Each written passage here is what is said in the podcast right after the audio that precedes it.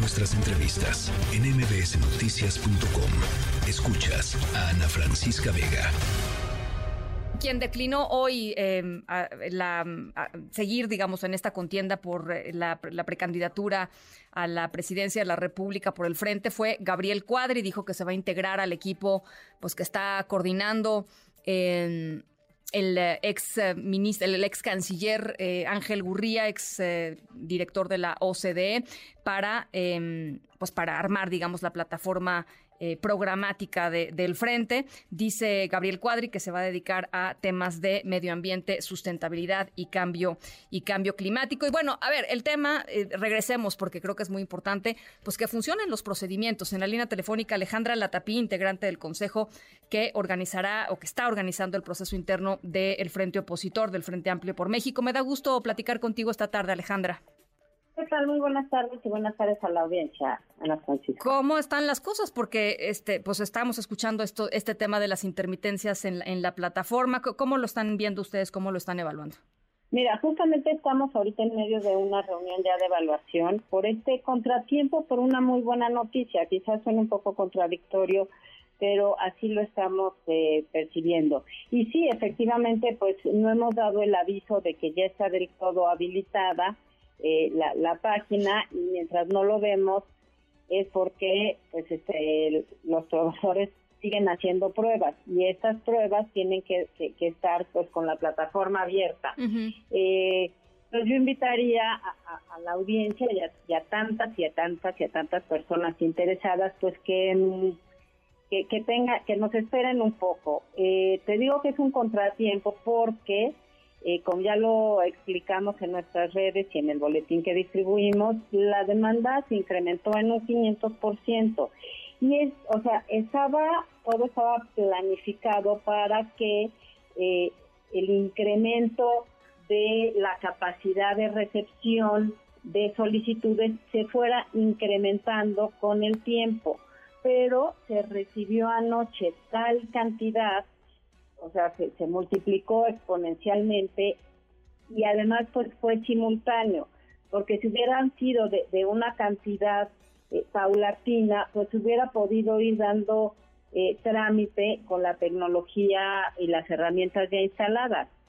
a mí eso me recuerda mucho, soy parte de Poder Ciudadano y de Unidos, cuando en noviembre decidimos hacer una este, marcha en la Ciudad de México y fue de tal magnitud el interés, el compromiso y, la necesidad de miles y miles y miles de personas que pues se volvió una marcha nacional y en el extranjero que superó eh, y multiplicó las expectativas que teníamos al principio. Siento que eso es, eh, es una gran noticia me da este, pesar, pues sí, que, que, la gente que está tan interesada no tenga que esperar un momento, pero esto sucede con frecuencia en estas plataformas, como por ejemplo pues en los conciertos, que de repente la compra de boletos pues es simultánea y no necesariamente todos pueden llegar al mismo tiempo. Estamos trabajando, se están incrementando la capacidad para dar atención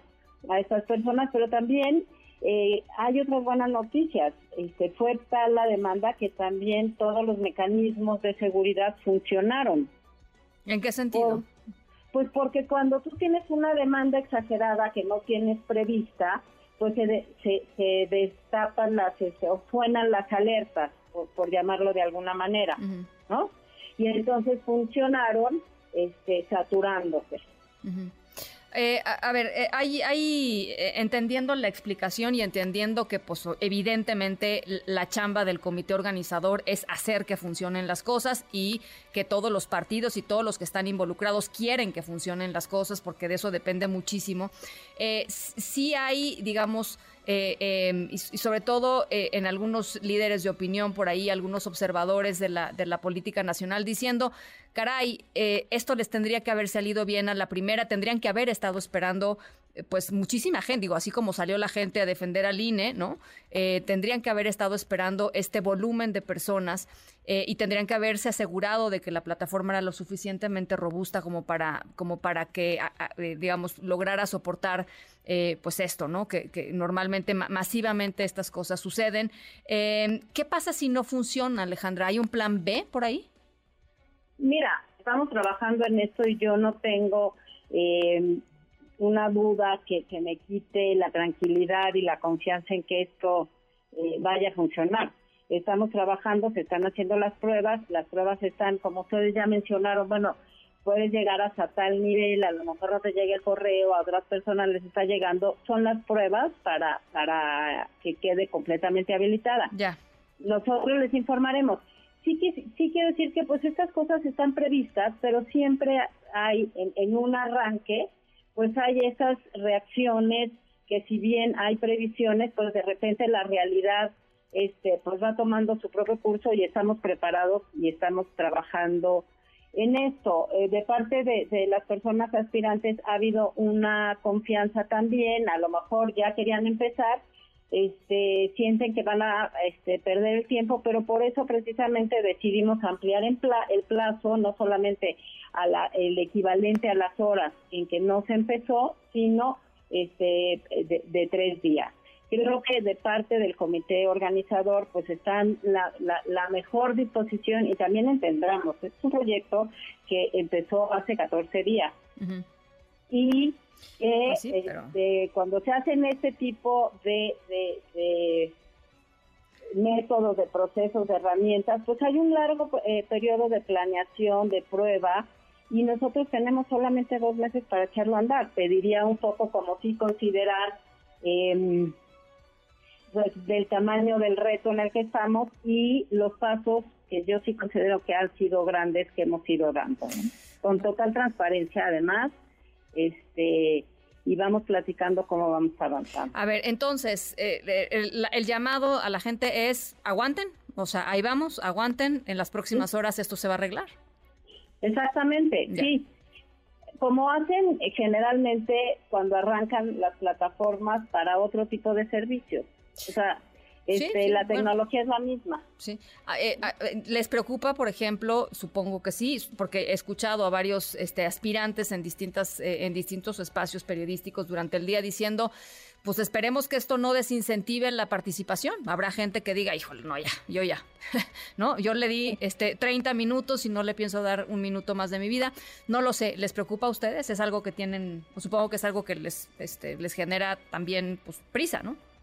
Pues sí, yo quiero pensar que el tamaño de la preocupación y compromiso democrático va más allá de los tres o cinco minutos que se pues, contará pues, estar cuando ya esté habilitada la, la, plataforma o los 30 minutos que en este momento en el proceso. Es la invitación que haría eh, en, en, el comparativo o en el análisis de la dimensión de este proyecto que es inédito, que vamos unidos y en alianza eh, grupos de la sociedad civil con la apertura y la mejor voluntad de los partidos este, de este frente para tomar en cuenta las decisiones ciudadanas y que también pues vamos este, en un tren de alta velocidad también instrumentando los procedimientos eh, casi casi sobre la marcha.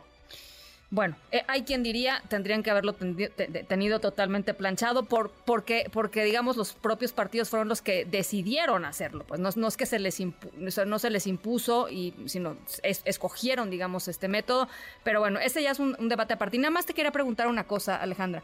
Em, he escuchado también en distintos momentos durante el día a algunos aspirantes diciendo por lo menos 150 mil firmas y a otros decir el sistema se va a topar cuando lleguemos a los 150 mil firmas. ¿Cómo es? Mira, ayer tuvimos una reunión con los equipos de las y los aspirantes y lo que volvimos a explicarles es, son 150 mil eh, simpatías validadas.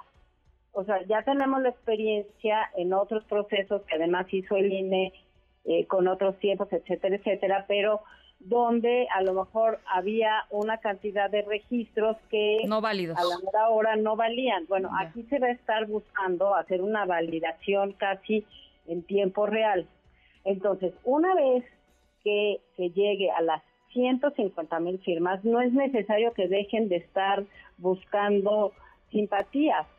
Todas las demás personas podrán seguir registrándose para participar el 3 de septiembre en la consulta y los promotores de las personas aspirantes podrán continuar buscando esas adhesiones que si bien ya no contarán para el boleto, por decirlo de alguna manera, de las 150 mil firmas, sí van a servir para poder participar el 3 de septiembre en la consulta. Es importante que todas las personas sepan que si no están en el padrón no, podrán participar en esa consulta. Eso es importantísimo.